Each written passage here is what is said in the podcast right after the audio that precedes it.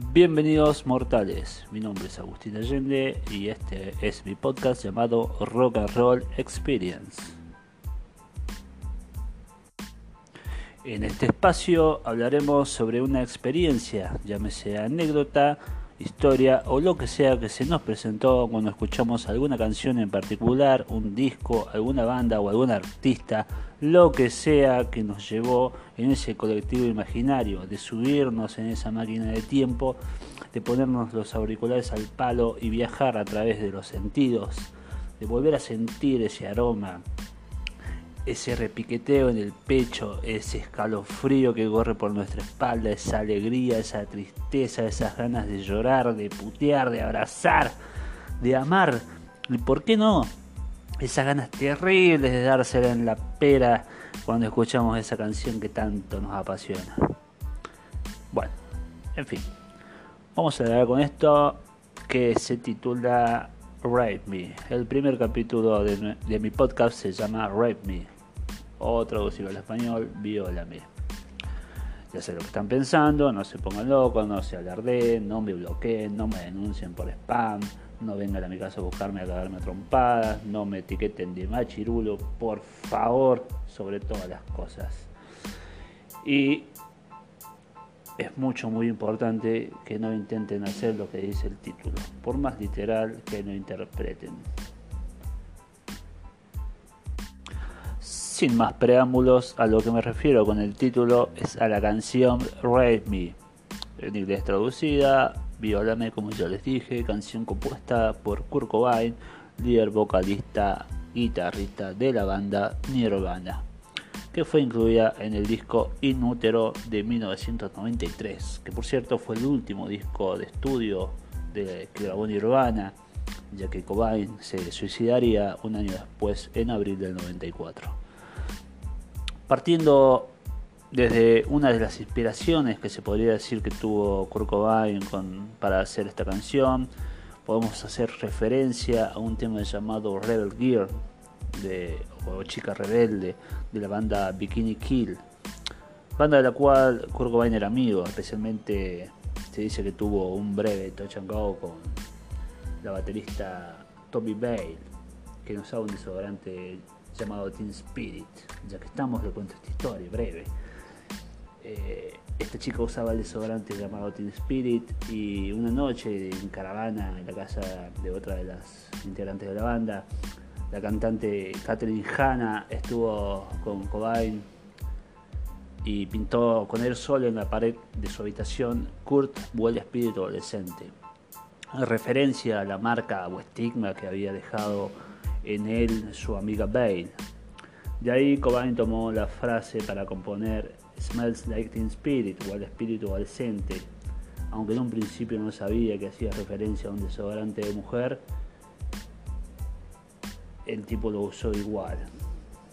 De la misma forma usó eh, el coro de este tema Rebel Gear que decía no soy la única y era la parte más explosiva de sus conciertos cuando cantaba esa canción.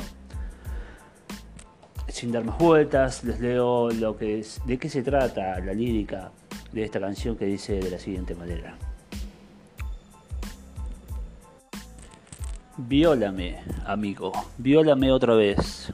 No soy el único. Ódiame. Hazlo y vuélvelo a hacer. Destrózame. Pruébame, amigo. No soy el único mi fuente interior favorito. Besaré tus llagas abiertas. Aprecio tu interés. Tú siempre estarás y te quemarás. Viólame, amigo. Viólame otra vez. No soy el único. Viólame. Obviamente esta canción fue censurada, cuestionada, hasta despreciada por diferentes sectores de la sociedad. Lo que pocos entendieron fue que esta canción era de protesta de vanguardia, en donde Kurt expresaba lo más crudo y brutal posible, cantándole al violador, al típico macho, que desde pequeño siempre odió. No soy el único, odiame, destrózame. Le canta a su abusador, diciéndole las palabras que esa mente enfermiza quiere escuchar cuando posee a otra persona, en contra de su voluntad. fue la manera más cruda y directa que tuvo para poder decir que estaba cansado del estereotipo del macho. El macho que está inculcado en esta sociedad como algo normal, algo de que la gente ya se está cansando, sobre todo las mujeres. Kurt Cobain se adelantó un milenio en el tiempo, se adelantó tanto que en aquella época era tan mal visto esa canción. Sin embargo, la representan hoy en día. Hoy en día yo escucho esa canción y la veo en las calles, la siento en el grito de cada mujer cuando sale a protestar.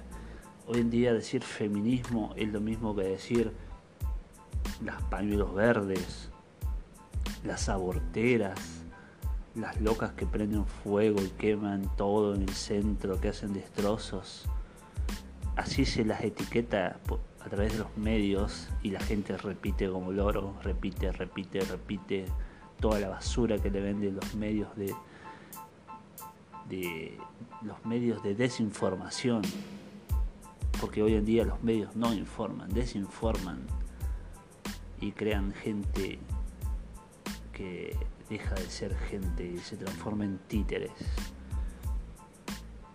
Están tan mal vistas por la sociedad culpa de los medios, porque no tienen ni siquiera un grado de empatía con estas personas, que lo único que quieren es estar en paz, luchar por sus derechos, dejar que las que dejen de matarlas, que dejen de abusar de ellas. Esas mujeres tienen miedo de que su expareja, a la cual denunciaron por abuso doméstico, violencia familiar, salgan en libertad, que violen el cerco perimetral que tienen impuesto por la justicia y las maten. Eso es lo que ellas reclaman, que dejen de matarlas, que dejen de abusar de ellas, que dejen de, de sentirse tan mal cuando salen a la calle y son acosadas constantemente. Que después digan, ah, la mataron por puta, porque subía fotos en tanga ¿Qué problema hay si quiere subir fotos en tanga, en teta o lo que sea que lo hagan? ¿Por qué? Porque pueden, porque son libres. Pero, ¿por qué esa gente enferma toma, se agarra de eso para decir, esta mina es puta, porque sube fotos en tanga? ¿Y qué sabes, loco, vos si es puta, si es lo que sea? Y si lo es, es su cuerpo, ella decide qué carajo hace, con quién carajo se acuesta y con quién no. Y si no lo hace con vos, jodete por pendejo virgen, hijo de puta. Andá y clavarte una paja, como es lo único que sabes hacer. Bueno, me fui un poco de mierda con el vocabulario. Espero que. Es la primera vez que hago un podcast, así que espero que no, no me bloqueen por esto, por estas puteadas. En fin, esto es lo que transmitía lo que quiso transmitir realmente Kurt Cobain con esta canción. Mucha gente la malentendió, malinterpretó y tuvo que salir Kurt Cobain explicando que no es una canción a favor de la violación, es una canción en contra, totalmente en contra.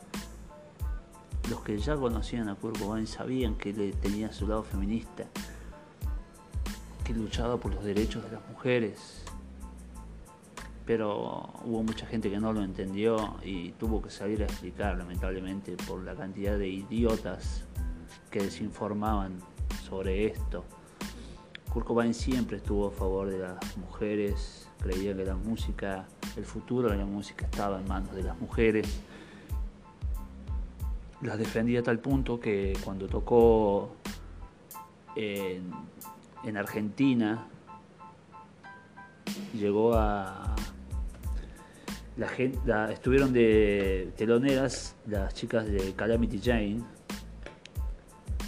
quienes abrieron el show para Nirvana y la gente, el público argentina, argentino es tan mierda, pero tan mierda, solemos ser a veces que le tiraron con de todo a las pobres chicas, las basurearon. Y Kurt Cobain detrás del escenario estaba consciente de todo eso.